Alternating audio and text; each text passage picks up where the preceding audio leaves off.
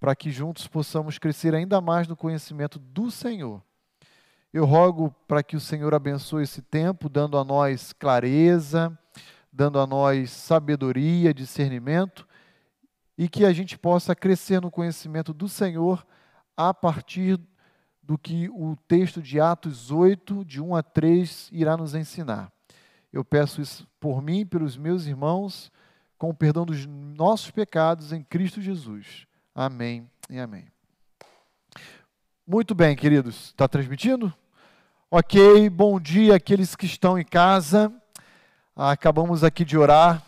Tivemos um problema, eu queria comunicar, porque não sabemos se a gente vai chegar ao final do EBD com esse problema de novo nos alcançando.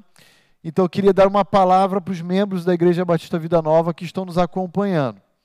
Essa semana, infelizmente, na quarta-feira passada, no período da tarde, nós tivemos aí um, um problema com uma tromba d'água que alcançou aqui o nosso imóvel. Tivemos uma descarga elétrica de um raio aqui na nossa instalação, e essa descarga elétrica alcançou parte dos nossos equipamentos eletrônicos, avariando, danificando uma parcela deles. Ah, e nós então perdemos o nosso modem, já acionamos a Vivo para troca do aparelho, mas ainda não foi possível esse reparo. E perdemos também alguns equipamentos eletrônicos e equipamentos de segurança, como câmera de vídeo, sensor de alarme, ah, fonte, filtro de linha, queimou, queimou tudo. Então, em virtude dessa limitação que nós experimentamos, eu decidi, juntamente com a diretoria, adiar a nossa Assembleia Geral Ordinária para o próximo domingo, dia 7 de março, entendendo que ao longo dessa semana nós iremos conseguir reparar todos os aparelhos, inclusive a nossa internet. Se ainda assim não for possível, iremos adiar novamente para que não haja prejuízo à nossa Assembleia. Então, o que nós estamos fazendo aqui hoje, ou pelo menos tentando fazer, é, na verdade, transmitir, ainda que com algumas limitações, parte da nossa EBD e talvez parte do nosso culto. É, se em algum momento cair a nossa transmissão, nós estamos transmitindo pelo 4G, pelo meu celular ali logado, conectando e compartilhando. Então, se o nosso pacote de dados acabar, infelizmente, nós não temos como continuar a transmissão por completo. E aí eu peço a compreensão de todos os nossos queridos amigos e irmãos que estão nos acompanhando.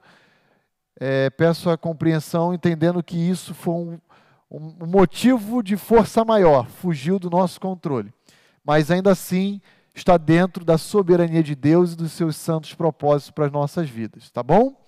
Então, quero convidar a todos a abrirem comigo sua Bíblia em Atos 8, capítulo 1, ou Atos 8, verso 1. Nós iremos ler de 1 a 3. E para aqueles que estão em casa também, eu gostaria de compartilhar com vocês, enquanto abre aí para encontrar a passagem, que nós temos a alegria de, na manhã de hoje, termos aqui na nossa, no nosso salão um casal parceiro nosso de missões, o César e a Kathleen. E eles estarão conosco aqui na nossa EBD. E, se for possível, também ao final dela, estarão compartilhando um pouquinho com a nossa igreja sobre os desafios missionários que eles possuem, para que a gente possa estar orando e, como parceiros, também contribuindo no que nós pudermos fazer por cada um deles, tá bom? Então, queria compartilhar, porque eu não sei é, se a gente consegue chegar até o final aí a nossa transmissão, tá bom? Então, Atos 8, de 1 a 3, eu quero ler, vou pedir que os irmãos acompanhem comigo na sua Bíblia impressa ou na sua versão eletrônica, tá bom? E a aula de hoje eu intitulei como Salve-se quem puder. Você já ouviu essa expressão? Salve-se quem puder, né? Ah, por que eu intitulei a aula de hoje com esse título? Ah, porque a partir desse momento todo tipo de relacionamento presente entre os judeus e a igreja primitiva vai ser oficialmente colocada ao final. Então, a partir desse momento, vai se deflagrar oficialmente uma perseguição institucionalizada sobre a igreja primitiva. Uma perseguição que tem o seu berço, a sua nascente, no martírio de Estevão, que estudamos na semana passada, no final do capítulo 7. E vamos encontrar agora, oficialmente, um novo personagem que será o protagonista do livro de Atos. Nós encontramos de Atos 1 a Atos 5, Pedro sendo esse grande protagonista. Agora, a partir de Atos, finalzinho do 7, inicialmente, iniciando o 8, até o final, 28 de Atos, Saulo aparecendo e assumindo um papel predominante nessa obra de Lucas, tá bom? Então, Atos 8, de 1 a 3, nos diz o seguinte: E Saulo consentia na sua morte. Na morte de quem? De Estevão, que acabou de ser apedrejado no verso 59 do capítulo 7. Naquele dia, qual dia? No dia em que Estevão foi apedrejado. Levantou-se uma grande perseguição contra a igreja em Jerusalém. E todos, todos são todos, exceto um grupo. Que grupo é esse? Os apóstolos, os doze. Todos então foram dispersos pelas regiões da Judéia e Samaria. Alguns homens piedosos sepultaram Estevão e fizeram grande pranto sobre ele. Saulo, porém, assolava a igreja, entrando pelas casas e arrastando homens e mulheres, encerrava-os no cárcere. Então, hoje nós vamos meditar nessa expressão: salve-se quem puder, tá bom? Muito bem, irmãos, No início do nosso estudo de Atos, em fevereiro do ano passado, nós examinamos juntos Atos 1, verso 8. Uma declaração de Cristo, dada ali à sua igreja que estava surgindo, constituída basicamente de 120 discípulos que estavam ah, regionalmente localizados em Jerusalém. E Atos 1:8, Jesus disse para aquela comunidade de 120 discípulos: Não saiam daqui, permaneçam em Jerusalém, porque vocês vão receber poder que vai vir do alto, e vocês serão minhas testemunhas, tanto em Jerusalém, aqui onde vocês se encontram, como em Judéia, Samaria, até os confins da terra. Lucas vai desenvolver esse livro que nós chamamos de Atos dos Apóstolos, seguindo exatamente a sequência estabelecida pelo Senhor Jesus em Atos 1, 8. Primeiro, Jerusalém. E a parte de Jerusalém está inserida em Atos 1 a 7. Agora, quando nós olhamos Atos 8, essa dobradiça, essa transição até Atos 12, o que nós vamos encontrar é a igreja primitiva saindo de Jerusalém e indo exatamente para Judéia e Samaria. Depois de Atos 13 até Atos 28, nós vamos encontrar a igreja, então, cumprindo a terceira e última etapa de Atos 1,8, indo e chegando aos confins da terra. De maneira que Atos 28, Paulo já se encontra preso em Roma, e Roma é a capital do império, o coração do mundo antigo. Lembra daquela famosa expressão que todos os caminhos levam a Roma? Então, de Roma também saem todos os caminhos para os confins da terra. Então, a sequência intencional de Lucas é mostrar, ó, olha como a ordem dada por Cristo em Atos 1:8 se cumpriu. Os sete primeiros capítulos, Jerusalém. Capítulos 8 a 12, Judéia e Samaria. 13 a 28, confins da terra. Essa é a sequência que Lucas propõe para nós. Olha comigo o verso 1, novamente, de Atos 8. Olha lá a parte final do verso 1. E todos, toda quem? Quem são esses todos? A igreja de Jerusalém, os cristãos que estavam ali, foram dispersos, com exceção dos doze apóstolos, pelas regiões de qual região? Judéia e Samaria. Tá bom? Então, agora de Atos 8 a Atos 12, nós vamos encontrar a igreja cumprindo Atos 1:8 na sua segunda parte. Isso tem que estar claro para nós, tá bom, queridos? Então, o que, que eu queria chamar a sua atenção, já que a gente não tem slide aqui hoje? Eu queria dizer para os irmãos que a partir de Atos 8, nós vamos encontrar perseguição, dispersão e evangelização. Gravem isso. Perseguição, dispersão e evangelização. Veja mais uma vez verso 1 de Atos 8. Levantou-se grande perseguição. Qual é o objetivo de uma perseguição? Fazer calar o perseguido, os adversários daquele que persegue. Então, o objetivo dos judeus era literalmente, a partir do próprio martírio de Estevão, exterminar a igreja primitiva. Por quê?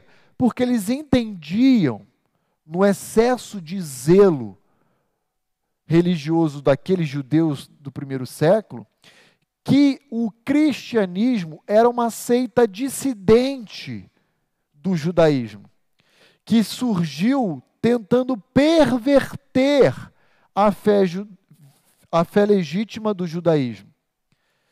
Esse zelo religioso, ele já estava presente, por exemplo, no coração de Saulo. Saulo perseguiu os cristãos intencionalmente porque ele pensava o quê? Que os cristãos eram hereges e que deveriam sim ser calados, serem mortos. Só que essa perseguição gerou naturalmente uma diáspora, uma dispersão da igreja. Já que a igreja por si só não obedeceu a ordem dada por Cristo em Atos 1:8 de sair de Jerusalém depois que eles recebessem o poder do Espírito Santo, Deus foi lá e deu uma forcinha, deu uma mãozinha. Só para que os irmãos tenham uma noção, há uma estimativa de cerca de três anos e meio a quatro anos entre Atos 8.1 e Atos 1.8. Só inverte os números. Então, quer dizer, o Espírito Santo foi derramado em Atos 2, ok? No Pentecostes. E agora eles estavam habilitados a irem até os confins da terra. O que a igreja fez? permaneceu em Jerusalém. Três anos e meio, quase quatro anos depois, Deus enviou uma perseguição para que eles então saíssem da zona de conforto e fossem para regiões aparentemente novas, se estabelecer e elevar o Evangelho de Cristo. Três anos e meio a quase quatro anos depois. Na, na vida cristã, às vezes nós somos assim. Nós pedimos às vezes a Deus uma benção, alguma coisa que a gente almeja muito. E a gente às vezes diz a Deus em oração: Mas Senhor, se o Senhor me der tal coisa, eu vou usar essa coisa para o teu reino. E às vezes Deus nos dá. E aí, quando Ele nos dá, a gente usa? Não. Aí às vezes Deus precisa nos lembrar Eu me lembro quando eu era criança, meu pai me puxava pela orelha, assim, sabe? Me levantava às vezes pela orelha. Os irmãos podem reparar que às vezes eu tenho uma orelha até maior que a outra. Era que meu pai pegava assim, pelo lado direito, assim, e me levantava para me lembrar de alguma coisa que ele tinha combinado comigo. Deus faz isso em amor também com a igreja. Deus não queria o extermínio do seu povo. Deus queria que a sua igreja obedecesse a ordem que Cristo havia dado para eles em Atos 1:8. Então Deus foi lá e deu um empurrãozinho, né? Falou, ó, vai lá. E olha que interessante, olha como fez sentido esse empurrãozinho de Deus. Lembra Atos 1:8, vocês vão ser minhas testemunhas em Judéia e Samaria. Olha comigo Atos 8, verso 4. Acompanha aí comigo Atos 8, 4. Lembra que no verso 1, eles foram espalhados pela Judéia e Samaria. Está vendo aí? Olha no verso 4 o que, que eles fizeram. Entremente os que foram dispersos, por onde? Judéia e Samaria, o verso 1 diz. Fizeram o quê? Iam por toda parte pregando a palavra. Então percebam que a mãozinha de Deus ali empurrando aquela, aqueles irmãos funcionou, né? Eles lembraram de Atos 1:8. E mais, olha lá comigo, vira um pouquinho as páginas aí da sua Bíblia. Atos 11, verso 19 e 20. Olha como Lucas está reforçando a ideia de Atos 1:8, de que não era apenas sair de Jerusalém e se estabelecer na Judéia e Samaria, mas se estabelecer com um propósito de serem testemunhas. Olha agora Atos 11, 19 e 20. Então, os que foram dispersos por causa da tribulação que sobreveio a Estevão, Está vendo aí? Foram dispersos por onde? Atos 8.1, Judéia e Samaria. Se espalharam até Fenícia, Chipre e Antioquia, não anunciando a ninguém a palavra, senão somente aos judeus. Verso 20: Alguns deles, porém que eram de Chipre e de Cirene, e que foram até Antioquia, onde aquele grupo de cristãos de Jerusalém dispersos estavam, né? Falavam também aos gregos, anunciando-lhes o evangelho do Senhor Jesus. Então perceba aí que o empurrãozinho de Deus funcionou.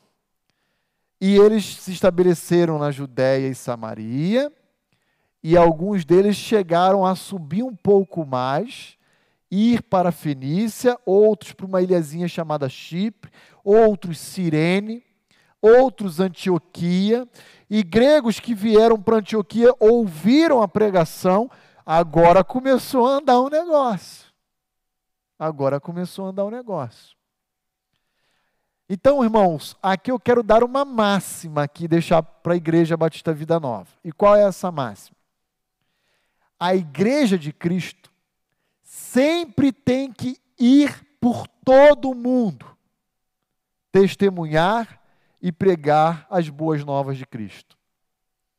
Onde nós começamos a fazer isso? Na nossa Jerusalém, em Dayatuba. Mas precisamos fazer isso no estado de São Paulo, Judéia, no Brasil, Samaria e até os confins da terra. África, Ásia, Europa, América do Norte, todo mundo. Se a igreja de Cristo tentar desobedecer o desejo que Cristo deixou para a sua própria igreja, eu quero dizer uma coisa para os irmãos. Deus vai providenciar mecanismos para dar um empurrãozinho ao seu povo. E às vezes esse mecanismo chama-se perseguição. Agora eu vou dizer o que não vai acontecer. Deus não vai cruzar os braços e se dar por vencido mediante a desobediência do povo dele. Deus sempre levará a cabo o seu desejo, porque Ele é o soberano e não nós. Agora, irmãos, quando eu penso em termos de perseguição, aí eu preciso lembrar um pouquinho. E à medida que eu estiver falando, se alguém quiser contribuir, interromper, fiquem à vontade, tá? Eu quero lembrar um pouquinho do que a história da igreja nos ensina em termos de perseguição. A igreja de Cristo, prestem muita atenção no que eu vou dizer para os irmãos aqui, ó. A igreja de Cristo nunca na história da sua existência, nunca foi ou é ou será bem aceita pelos ímpios e pelo mundo. Lembra de Atos 2,47 que nós já estudamos ano passado? Que Deus ia acrescentando à sua igreja os que iam sendo salvos. Enquanto isso, a igreja tinha simpatia de todo o povo. Essa simpatia é igual àquela, aquele chuvisco de aniversário lá que a gente põe no bolo. É, é, ela dura segundos. Essa simpatia ela não é uma simpatia permanente ou verdadeira, sincera. Por quê? Porque a igreja, ela sempre, onde ela estiver, a igreja, eu digo, os cristãos, elas, eles sempre serão um percalço ao ímpio. O seu testemunho de vida, sua obediência a Cristo incomodará o ímpio. Então, o que, que a gente tem na história? Nós temos diferentes imperadores romanos perseguindo os cristãos e tentando fazer eles calar. Então, nós tivemos no final do primeiro século um imperador chamado Domiciano, que assumiu o trono de Roma na década de 90, início da década de 90, que foi o responsável, inclusive, por mandar João para a ilha de Patmos. E por quê? Porque o imperador estabeleceu um título para si chamado Dominus et Senhor, em latim, que significa eu sou o Senhor e Deus. Todo o povo deve prestar culto a mim. João se opôs, foi parar na ilha de Patmos. Já no início do segundo século, tivemos um outro imperador chamado Trajano, e Trajano era da política do seguinte: olha, eu não vou atrás de cristão nenhum. Mas se algum, alguma denúncia aparecer em relação a algum cristão, ele será punido. E aí, vários cristãos foram denunciados para o império e foram martirizados, inclusive no Coliseu, em virtude da sua fé começou uma série de martírios. Até que, século III, veio um outro imperador, chamado Décio. E Décio, ele percebeu que à medida em que os cristãos morriam, numericamente a igreja crescia. E Décio, então, utilizou-se de uma outra forma de tolher o cristianismo. Décio não queria mais matar os crentes. O que Décio queria? Promover a apostasia do, dos cristãos. O sangue dos mártires é a semente da igreja. Matem. Vocês querem matar? Matem. E por onde o sangue de um cristão for pulverizado, dez outros mas foi capaz ou será capaz de fazer a igreja calar. E por que isso? Aqui eu já saí totalmente de Atos 8, tá? Estou falando de história agora. Por que isso? Porque Jesus, em Mateus 16, 18, disse aos doze: Pedro, as portas do inferno não prevalecerão sobre a minha igreja. Ninguém será capaz de tirar da face da terra o meu povo, a não ser quem? O próprio Senhor da igreja. Um dia Jesus voltará. E quando ele voltar, ele vai levar a sua igreja ao encontro com ele nos ares. Ele e somente ele será capaz de tirar a sua igreja, o seu povo, da face da terra. Nem o Estado, nem judeus, nem facções rivais serão capazes de agredir e fazer calar a igreja de Cristo.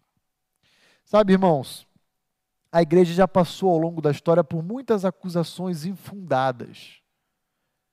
Essa perseguição de Atos 8 é uma perseguição local, apenas dada ali em Jerusalém, promovida nem pelo império foi, pelos judeus.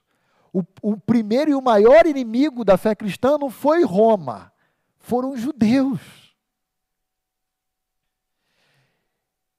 Esses judeus, influenciando inclusive gentios, acusaram a igreja. Vou, vou, mencionar aqui alguns tipos de difamações que os cristãos sofreram. Esse, a igreja sofreu acusação de uniões incestuosas no seu surgimento, no final do século I para o século II. Pastor, união incestuosa é Sabe por quê? Porque o povo não entendia que os crentes se cumprimentavam como sendo irmãos. E ao mesmo tempo, o marido era casado com a sua esposa. Quem estava de fora e olhava e falava: peraí, eles não são irmãos? Estão casados? Eles são incestuosos. Esse era um tipo de acusação que a sociedade romana impregnava sobre os cristãos. Outra acusação, eles são canibais. Os cristãos praticam canibalismo. Mas, pastor, de onde eles tiraram isso? Da celebração da ceia. Este é o meu corpo. Este é o meu sangue. As pessoas desconheciam a fé cristã, passavam próximo a uma casa onde se reuniam crentes, ouviam essa determinada afirmação e falavam: Ih, eles estão sacrificando alguém. Deve ser um ritual de iniciação na seita deles. E começavam a difamação a respeito dos cristãos envolvimento com orgias. Era outro tipo de acusação infundada oferecida aos cristãos. Pô, mas como assim envolvimento com orgias? Porque havia um costume na igreja primitiva da festa de ágape, ou agapau, que é a celebração do amor. Mas era uma expressão de comunhão. Eles entendiam que estava tendo uma orgia dentro das residências. E era dentro das residências que se encontravam a, igreja. Olha lá Atos 8, 3. Atos 8, 3. Saulo, porém, assolava a igreja. Como? Diz o texto. Entrando em suas casas. Nós temos um salão bonito aqui, irmãos, mas a igreja primitiva se reunia nas casas. E aí o vizinho pagão, gentio, grego, romano, sei lá o que fosse da etnia, ele passava e olhava e falava assim: ó, estão praticando, me desculpe, eu uso da palavra aqui, uma suruba. Eles estão praticando orgia. porque estão celebrando o amor. Então, irmãos, a igreja, desde o seu nascimento, ela nunca foi idealizada por Deus para ser aceita pelo mundo. Preste atenção nisso. Porque hoje isso é raro ser falado em púlpitos de igreja fora. Por quê? Porque para a igreja ser aceita pelo mundo, ela tem que trocar a sua roupa, a sua veste. Ela tem que tirar a sua vestimenta de santidade e colocar uma vestimenta de prostituta. É forte esse negócio. Só assim a igreja vai ser aceita pelo mundo. E aí a gente encontra então indivíduos como Saulo perseguindo a igreja por causa da sua profissão de fé. Pois bem, o que, que eu queria mostrar para os irmãos? Agora eu vou voltar para Atos de novo, capítulo 8, que eu acabei é, me empolgando e saindo um pouquinho do texto aqui. Ah, o que, que eu queria destacar com os irmãos aqui em Atos? Eu queria mostrar para os irmãos um pouquinho o progresso da hostilidade. Olha comigo Atos 4, 21. Atos 4, 21. Quando Pedro e João são presos, porque curou aquele paralítico na frente do templo, na porta formosa. Lembra lá no pórtico de Salomão? Muito bem, olha lá. Atos 4, 21.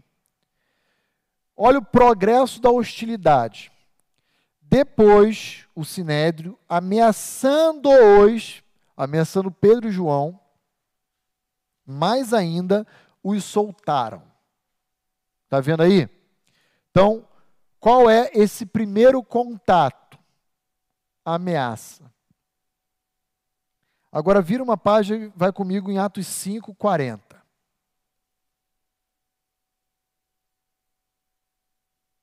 Atos 5, 40 chamando os apóstolos, açoitaram-nos. Agora não é mais Pedro e João, são os doze.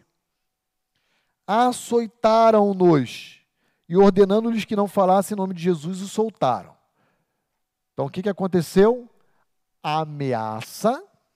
Agora em Atos 5,40, açoite, surra.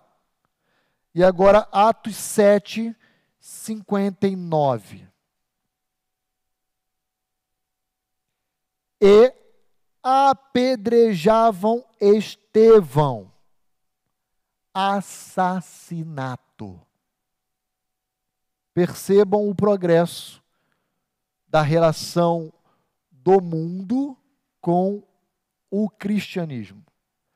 Ameaça, açoite, assassinato. Essa é a tríade da relação que deve existir entre o mundo e a igreja. E isso não deve nos surpreender.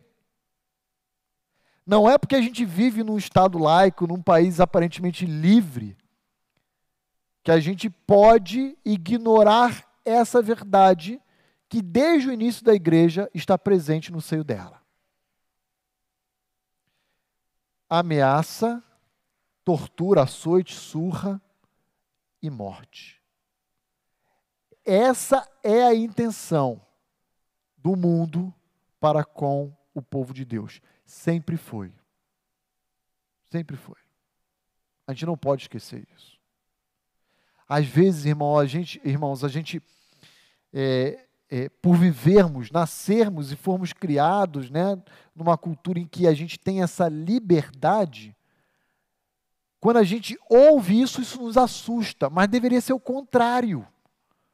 Nós deveríamos estar familiarizados exatamente com esse tipo de tratamento. Que em muitos povos é a regra, especialmente os povos islâmicos. Antes de prosseguir, Abra lá comigo sua Bíblia ainda em Mateus capítulo 10. quero ler os versos 16 a 23. Mateus 10, 16 a 23. Por que, que eu quero ler? Porque tudo o que aconteceu com Estevão e tudo o que estava acontecendo agora com os cristãos de Jerusalém, com a igreja primitiva, já havia, em alguma medida, sido ah, anunciada por Cristo. Cristo meio que já tinha vacinado eles, dizendo: Ó, é isso que aguarda vocês. E essa passagem de Mateus 10, 16 a 23, que nós vamos ler agora, é uma passagem que não recai exclusivamente sobre os apóstolos, os doze, mas ela tem uma dimensão escatológica ainda por vir mais à frente. Eu vou explicar para os irmãos. Vamos ler e eu peço que os irmãos acompanhem comigo a sua a, a leitura nessa passagem aqui, ó. Mateus 10, de 16 a 23. Jesus, em Mateus 10, a partir do verso 1, vai escolher os doze, tá? Olha lá o que, que ele vai dizer agora a partir do verso 16, depois de já ter selecionado os doze. Eis que eu, Jesus, vos envio como ovelhas para o meio de lobos. Jesus está dizendo o seguinte: ó, eu vou levantar a minha igreja a partir de vocês, e vocês estarão inseridos no meio de uma matilha, sendo cordeiros, sendo ovelhinhas. É, é, é bem isso, tá? Sede, portanto, prudentes como a serpente e simples como as pombas. Não deem bobeira. Fiquem espertos, ligados. Fiquem espertos. 17. E acautelai-vos dos homens. Por quê? Tomem cuidado com os ímpios, porque eles vos entregarão aos tribunais e vos açoitarão nas sinagogas. O que, que aconteceu com os doze?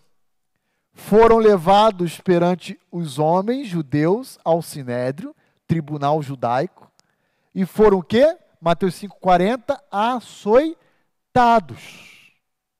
Estão vendo aí? Verso 18. Isso tudo vai acontecer por minha causa. Por minha causa vocês serão levados à presença de governadores e de reis. O que, que vai acontecer com Paulo? Ele vai apelar a Nero. Paulo vai comparecer lá no finalzinho de, do livro de Atos perante Agripa e ele vai comparecer e ser julgado e morto. Tudo, tudo indica que foi no governo de Nero. Ok? E quando isso acontecer, de vocês serem levados à presença dessas autoridades, isso servirá de testemunho a essas autoridades e aos gentios. Verso 18. E quando vos entregarem, não cuideis em como ou o que haveis de falar. Não se preocupem, não, com o que, que vocês vão se defender qual vai ser a sua defesa, qual vão ser as suas palavras, porque naquela hora do julgamento de vocês, vos será concedido o que haveis de dizer a essas autoridades julgadoras. E agora faz sentido a gente olhar o discurso de Estevão em Atos 7, né? Deus colocando as palavras na boca de Estevão para sua própria defesa. Verso 20: visto que não sois vós os que haveis o que falais, mas o Espírito do vosso Pai é quem fala em vós. Um irmão, agora entra a dimensão escatológica. Um irmão entregará à morte um outro irmão. Isso aconteceu no primeiro século? Aconteceu. Um, um judeu fariseu que tinha um irmão judeu que que se converteu e reconheceu a messianidade de Cristo. Isso aconteceu no primeiro século, mas isso ainda aguarda um cumprimento maior no futuro. Um irmão entregará à morte outro irmão, e o pai ao filho. Filhos haverão, haverá que se levantarão contra os progenitores e os matarão. Sereis odiados de todos por causa do meu nome. Aquele, porém, que perseverar até o fim, esse será salvo. Quando, porém, vos perseguirem numa cidade, fugi para outra. Porque em verdade vos digo que não acabareis de percorrer as cidades de Israel até que venha o Filho do Homem. Aqui é escatologia pura. Aqui Jesus está dizendo como o que acontecerá antes do Filho do Homem retornar. Os judeus serão perseguidos. E eles irão então fugir. De maneira que eu queria dizer para os irmãos que nós não temos direitos, enquanto cristãos, de negarmos a nossa fé. Mas nós podemos sim fugir, se dispersar. Salve-se quem puder. Pega as coisas que der, se não sai com a roupa do corpo e foge. Fugir a gente pode. Foi o que aconteceu em Atos 8, 1, quando Saulo deflagrou uma perseguição e a igreja primitiva se dispersou. E foi também o que aconteceu no final do primeiro século, quando Pedro escreve a sua primeira carta àqueles irmãos que vão sair da região ali da Palestina para se estabelecer na Ásia, no Ponto, na Capadócia, na Galácia, igual a gente tem estudado aqui no domingo à noite, durante as nossas celebrações de cultos. Perna para quem te quer, foge. E isso é uma recomendação do próprio Senhor Jesus. Quando vos perseguirem, fujam. Sejam prudentes como a serpente, simples como a pomba. Não fica assim, ah, ó dia, ó céus, ó azar, ó vida. Não. Batam em retirada. Fujam, fujam, fujam preservem e salvaguardem a sua vida e a dos, dos seus filhos, da sua família. Um dia, um dia, essa realidade que nós vivemos aqui no Brasil será mudada. Podem escrever isso. E vai ser mudada para pior para pior. Leis serão editadas proibindo o livre exercício da nossa fé. Sentenças judiciais serão proferidas de forma abusiva e descabida contra a nossa fé. E talvez, não sei, até mesmo espaços públicos e físicos, como templos, poderão ser lacrados? Não sei. Não sei. Mas se um dia tudo isso acontecer, a igreja de Cristo será preservada, como ela sempre foi ao longo desses 21 séculos de existência. Ou melhor, 20 séculos, um pouco mais. Amém, irmãos? Queridos, vou parar por aqui.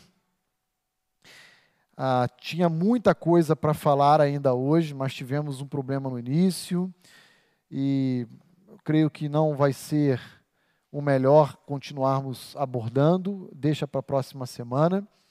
E eu vou convidar então o César e a Kathleen a vir aqui à frente para compartilhar um pouquinho os seus motivos e seus desafios também conosco enquanto igreja, para nós estarmos orando por eles.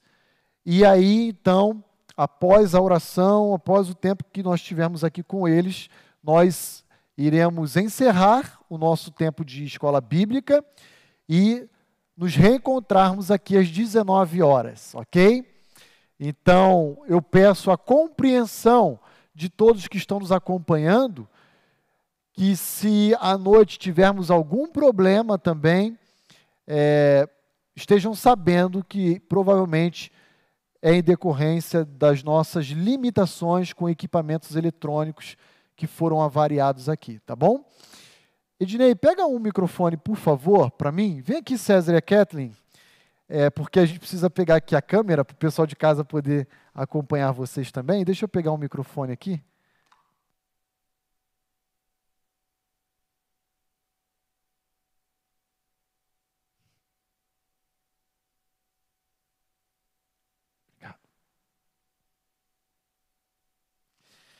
César e Kathleen já estavam há algum tempo, né, sem passar por aqui. Foram para os Estados Unidos para tirar a certificação, ah, porque eles estão migrando de Asas do Socorro para uma outra missão chamada MIAF. Eles ainda estão nesse processo, que eu creio que foi muito comprometido, não por causa deles, mas por causa da pandemia. Né, e eles tiveram que provavelmente se ajustar aí. A MIAF é uma sigla que significa Missão para o Interior da África, e eles trabalharam muitos anos em Asas do Socorro, aqui no norte do país, na região central do nosso país, atendendo diferentes povos, especialmente ribeirinhos também. Ah, e agora, então, eles estão nesse processo, retornar ao Brasil, ah, vão fazer agora uma prova de inglês para tirar lá o título que eles precisam, para prosseguirem na certificação. E eu queria, então, já que a gente tem eles aqui rapidinho em Dayatuba, né? ter a alegria de ouvi-los um pouco, compartilhando dos seus desafios e também, ah, como igreja, estarmos orando pelos desafios que eles têm enfrentado. Nosso desejo não é apenas ajudá-los ou apoiá-los financeiramente, mas, sobretudo, em oração, que vai muito além dos nossos próprios recursos financeiros. Então, César e Kathleen, é uma alegria tê-los aqui com a gente. O Gabrielzinho já vai fazer três anos, está grandão aqui. Né? O Nicolas não está com a gente. Vai fazer três, né? Ah, então está certinho. Fala um pouquinho para a gente, fiquem à vontade, por favor. Tá bom. bom dia, irmãos. Eu me sinto em casa aqui. Ah, faz um longo tempo que eu conheço a igreja, logo que foi comprado esse espaço aqui, essa chácara. E eu me alegro muito em ver que as coisas estão caminhando aqui também, estão crescendo, né? Não só na fé, mas na estrutura para comportar mais irmãos aqui, mais famílias sendo cuidadas, amadas e abençoadas. Eu me alegro que mesmo no meio de uma pandemia como essa, a nossa casa está crescendo aqui também desse lado, né? E é uma alegria para a gente estar tá aqui, poder ver os irmãos pela transmissão, né? Não posso ver face a face, como alguns que eu estou vendo aqui. Mas segue o nosso abraço para quem está em casa também. E para vocês aqui, nossos amados irmãos. Nós não fazemos a, a missão, o trabalho missionário sozinhos, nós precisamos de parceiros. É bíblico, é coisa de crente fazer o trabalho missionário tudo junto, né? Cada um trabalhando na sua área, desenvolvendo seu papel no reino de Deus. E nós, como família, estamos tentando ficando, ficando firmes, assim como vocês estão firmes do lado de cá. É, mesmo em meio a toda essa pandemia, nós estamos ficando firmes no propósito pelo qual o Senhor nos chamou, de chegar aos não alcançados com as habilidades que o Senhor tem nos dado, né? Até aqui. Com a oportunidade que Ele, Ele tem nos dado até aqui. Então, fica aqui o nosso muito obrigada para cada um de vocês que tem perseverado do lado de cá nos ajudando a perseverar do lado de lá, fazendo conosco o trabalho missionário do lado de lá. Como o pastor mencionou antes, nós estamos num, num período de preparação, que nós pensávamos que seria mais curto, mas está sendo, tá sendo longo, não está sendo fácil, mas estamos caminhando também, pela misericórdia e a graça do Senhor. E aonde o Senhor tem nos colocado, Ele também tem nos abençoado, para onde Ele tem nos levado nesse período de transição, de preparação, Ele tem nos abençoado, nós temos crescido com Ele, temos tido a oportunidade de levar e representar o reino dEle, aonde Ele tem nos, nos plantado, nos colocado. Então, irmãos, obrigada, muito obrigada por caminhar conosco. Deus ama a missão, mais do que nunca agora nessa terra, nós precisamos de missionários, nós precisamos de igreja que ame missionários, ame a missão de Deus. E obrigada porque você tem sido esse parceiro que tem nos amado. O seu amor tem chegado até nossa família. Seu cuidado, a sua oração, o seu suporte financeiro, o seu suporte emocional tem chegado até a nossa família. Por isso nós estamos firmes do lado de lá também. Muito obrigada.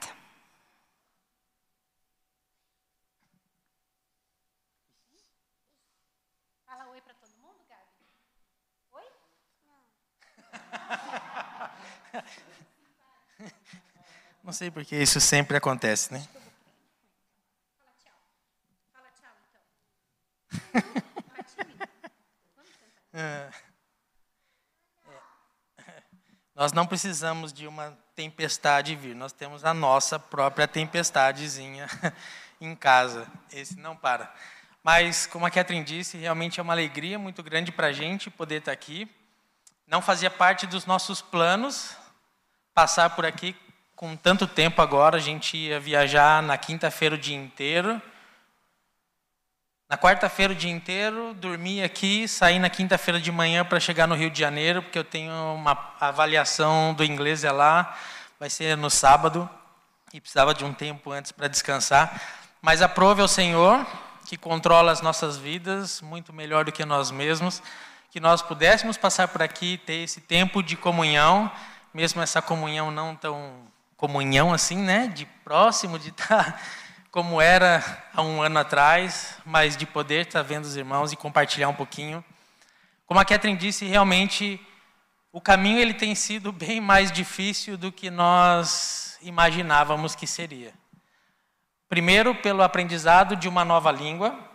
Não é um processo fácil, ah, mas nós temos conseguido. Nós já somos hábeis para falar com outra pessoa, entender de uma maneira geral mas ainda não temos a fluência necessária para que a gente possa fazer outras coisas que o nosso ministério vai demandar. Então, nós ainda estamos no processo ah, de aprendizado e de aperfeiçoamento da língua inglesa, né? E depois continue orando, porque eu tenho ouvido já de missionários que acabaram de chegar no Quênia a dificuldade no aprendizado do Swahili, que eles precisam lá também. Então, continue orando por nós, nós precisamos de algo sobrenatural de Deus agindo aqui dentro para que a gente atinja realmente o nível que ele precisa para que a gente exerça o ministério que ele tem colocado diante de nós. Ah, como o pastor disse, nós fomos, tivemos a oportunidade de ir para os Estados Unidos. A nossa ideia era continuar lá, mas aprove a Deus que nós voltássemos para o Brasil e nós tivemos que voltar realmente. E tem sido uma bênção aqui também. Deus tem mudado um pouco os nossos planos, os nossos projetos, mas nós temos visto a mão de Deus nesses projetos e quando Deus controla a nossa vida, então nós podemos ter paz, podemos ter tranquilidade em seguir caminhando, porque Ele tem o melhor para cada um de nós, o melhor para os seus filhos. E realmente tem sido importante e nós gostaríamos que vocês estivessem orando por uma família que nós conhecemos quando Nicolas nasceu ele teve problemas de saúde e teve que voltar para o hospital. E quando a Catherine estava internada no hospital com ele lá, ah, nós conhecemos outras duas famílias que não são cristãs. E aprove a Deus que essa amizade continuasse até hoje. E nós temos nessas indas e vindas, passagem por Anápolis, nós sempre damos um jeitinho de ir à casa dessas pessoas e ter um tempo com eles lá. E nós temos testemunhado para eles. E nesses últimos dias, é, realmente, principalmente a esposa, a Ivana, ela tem demonstrado um desejo e uma abertura maior ao Evangelho, porque ela tem buscado, apesar de ser uma católica praticante, ela leu a Bíblia já quatro vezes, mas ela não entende, ela não sabe por que ela não entende, mas nós sabemos por que ela não entende. Então Deus está nos dando agora a oportunidade de mostrar para ela o porquê você não entende o que você está lendo, porque Deus entendimento. Então orem por ela, é a Ivana, o Sérgio, eles têm quatro filhos, a Camila, o Caio, a Carol e a Clara. Ah, uma família muito querida que será um instrumento gigantesco nas mãos do Senhor. Então orem por eles, orem pela conversão deles, orem para que Deus tire essas escamas que estão nos seus olhos, para que eles possam compreender a verdade do Evangelho, assim como Ele fez conosco. Ah, isso tem trazido algumas dificuldades para nós como família. Nós estamos enfrentando realmente uma batalha espiritual pela vida deles. Ah, então, assim, algumas coisas têm acontecido, principalmente com o Gabriel. Ele tem sido mais afetado e até umas duas noites atrás ele estava com muita dificuldade para dormir. Estava com medo específico na hora de dormir.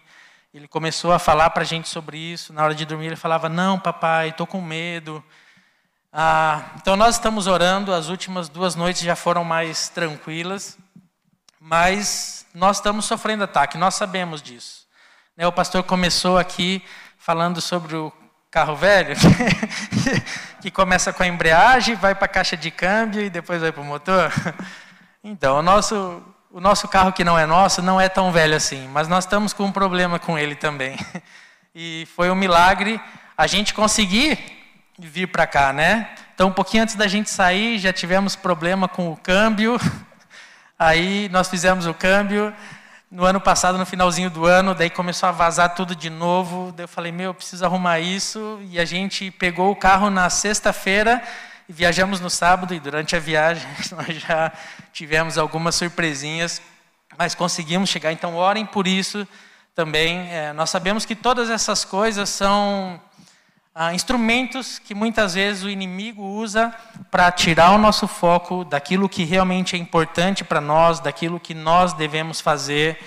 Ah, e orem para que Deus mantenha a gente no foco correto. Orem por essa prova que eu vou precisar fazer na sexta-feira. Ela, na verdade, não é uma prova porque ela não me reprova. Né? Ela só vai medir o meu nível de inglês. Mas para continuar no processo de ida para a África, eu preciso alcançar o nível 6. Então, orem para isso. Ah, eu sei que humanamente eu talvez não tenha capacidade para fazer isso, mas eu creio que Deus pode trazer à memória tudo aquilo que eu tenho estudado até agora, especificamente para fazer essa prova. Uh, orem para que Deus traga à minha memória aquilo. Eu não preciso de ter a nota máxima, eu preciso de ter aquilo que é necessário para a gente continuar caminhando nesse processo. E que esse processo ele ainda inclui o aprendizado e aperfeiçoamento da língua inglesa. Ah, nós temos uma proposta aguardando, nós fizemos uma proposta para a missão que dá o treinamento lá nos Estados Unidos, para que a gente pudesse passar um tempo maior com eles lá, para aprender bem a língua. Ah, e, mas a gente ainda não recebeu esse retorno. Então, nós estamos caminhando no processo natural para a gente chegar na África, que é o seguinte: tem que fazer essa prova tirar o nível 6, fazer uma avaliação técnica lá nos Estados Unidos com um piloto deles. Aí, depois que for aprovado nessa avaliação técnica, fazer um treinamento de quatro meses lá junto com eles, para depois poder ir para o Quênia e começar todo o treinamento lá no Quênia. Então, ah, nós temos um processo ainda que realmente, como a Catherine disse, está sendo um pouquinho mais longo daquilo que nós gostaríamos que fosse, mas também nós temos entendido a mão soberana de Deus sobre nossas vidas. Tem sido um tempo de incertezas para a gente, como tem sido para muitas pessoas, ah, e talvez um momento mais difícil, ministerialmente falando, no sentido de nós não temos dúvidas sobre aquilo que Deus vai fazer em nós, através de nós, mas nós não sabemos quando e como. Então, isso muitas vezes tira a paz do nosso coração e nós precisamos que Ele traga de novo essa paz, que a nossa confiança nele amadureça cada dia mais e Ele continue trabalhando ah, em nós. E então continue orando. A, a ideia é temos que voltar para os Estados Unidos ou para algum outro país de língua inglesa para que a gente possa aperfeiçoar. Mas a ideia dos Estados Unidos é que como a missão que nós temos que fazer o treinamento é lá, a gente está tentando unir o útil ao agradável. No começo desse ano aconteceram coisas interessantes. A missão lá da África entrou em contato com a gente via e-mail e eu pude começar a aprofundar um relacionamento com o gerente geral da missão lá, com o chefe, o piloto-chefe, e nós tivemos uma reunião via Zoom e foi bem interessante porque eles estavam interessados em nos conhecer, saber quem nós éramos, conhecer um pouquinho melhor a nossa família. E eu tive a oportunidade de conhecê-los e agora a gente tem sempre trocado e-mails a respeito de todo esse processo. E eles têm se demonstrado assim muito uh, disponíveis assim a nos apoiar, a nos ajudar em relação a isso. Então tem sido assim bem interessante para a gente isso. Através disso Deus tem colocado um ânimo também que apesar de estarmos no deserto, Ele tem mostrado um pouquinho. Olha lá na frente tem uma palmeira. Você consegue ver a palmeira? Então vamos para lá, vamos caminhando, né? Então tem sido assim uma experiência muito gostosa. a nossa oração é para que Deus nos use esse tempo aqui no Brasil da maneira que Ele quer, né, de dezembro, de janeiro, né, esses dois meses agora, eu tenho tirado só para trabalhar a questão do inglês. Então, retornando para Anápolis, eu volto às atividades junto às Asas de Socorro lá, estava ajudando na manutenção de alguns aviões e vou retomar o meu treinamento para eu poder rechecar minha carteira de piloto comercial aqui no Brasil, que ela venceu no tempo que nós estávamos fora. Então, assim, Deus tem mostrado o caminho para nós e tem sido gracioso, e apesar de estarmos no momento mais difícil das nossas vidas ministerialmente. Para nós tem sido o momento onde nós temos experimentado mais de Deus em nossas vidas, tanto no ministério como na vida familiar. Então tem sido uma graça realmente ah, passar por todas essas dificuldades ah, que o Senhor tem proporcionado para a gente, né?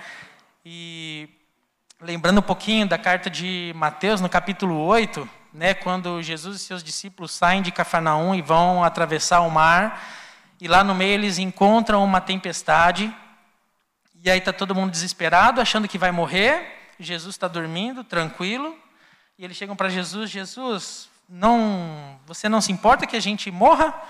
E aí Jesus fala para ele, homens de pequena fé, e Jesus acalma o mar, a tempestade, e depois eles começam a cochichar. Quem é esse daqui? que até os ventos e o mar lhe obedecem. Esse é o nosso Deus.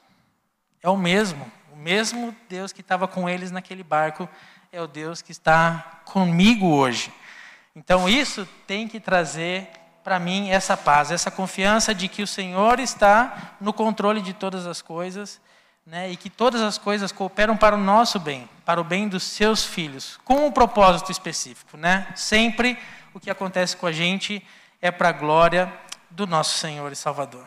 Então, muito obrigado, obrigado pelo apoio de vocês.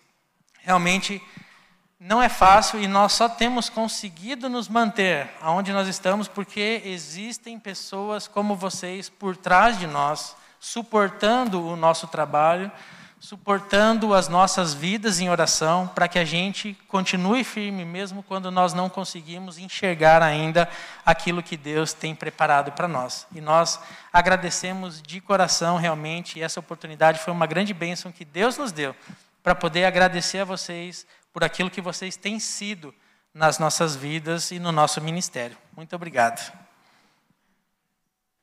Amém. Que bom, César, tê-los aí com a gente. Vamos orar. E eu quero orar pelo César, pela Kathleen, sua família. E então, após a oração, nós estaremos nos despedindo para nos reencontrarmos às 19 horas para juntos louvarmos e exaltarmos o nosso bondoso Deus em culto. Vamos orar. Senhor, muito obrigado pela vida do César, da Kathleen, do Nicolas, do Gabriel, dessa família, ó Deus, que um dia disse sim ao teu chamado e que desde então tem sido desafiado a cada nova manhã por novos compromissos, por novos ministérios, por oportunidades de testemunhar do teu nome em diferentes contextos. Senhor, rogamos que o Senhor abençoe guarde, dê ao César toda a sabedoria e destreza para avaliação nessa prova na próxima sexta-feira. Pedimos que o Senhor continue cuidando dessas famílias de Anápolis que tem sido objeto do cuidado e do amor, do testemunho do César e da Kathleen a eles. Pedimos que o Senhor conduza todo esse processo junto à missão nos Estados Unidos, junto à missão na África, para que esse processo de certificação, esse processo que exige-se deles para a, o início desse, desse trabalho possa lograr êxito e eles possam então servir ao Senhor naquele continente, naqueles países que tanto carecem, ó Deus, da luz do teu evangelho. Que o Senhor os abençoe, que o Senhor os guarde, que o Senhor renove a alegria no coração, na mente deles, que o Senhor renove suas forças e que o Senhor continue sustentando a vida deles por onde o Senhor os levar. Pedimos isso a Ti e te agradecemos pela manhã e pelo tempo de aula que tivemos aqui juntos. Que verdadeiramente possa as, essas verdades que nos foram apresentadas ecoar em nossas mentes e corações e orientar as nossas vidas em virtude daquilo que o Senhor nos, a, nos ensina. Eu te peço isso em Cristo Jesus. Amém e amém. Deus abençoe a todos. Até logo mais à noite, às 19 horas. Um bom domingo. Enche a nossa alma com, a tua alegria, Senhor. Sim. Peregrinando, vou pelos montes e pelos vales, sempre na luz. Cristo promete nunca deixar-me. Eis-me convosco, disse Jesus. Brilho celeste, brilho celeste, enche a minha alma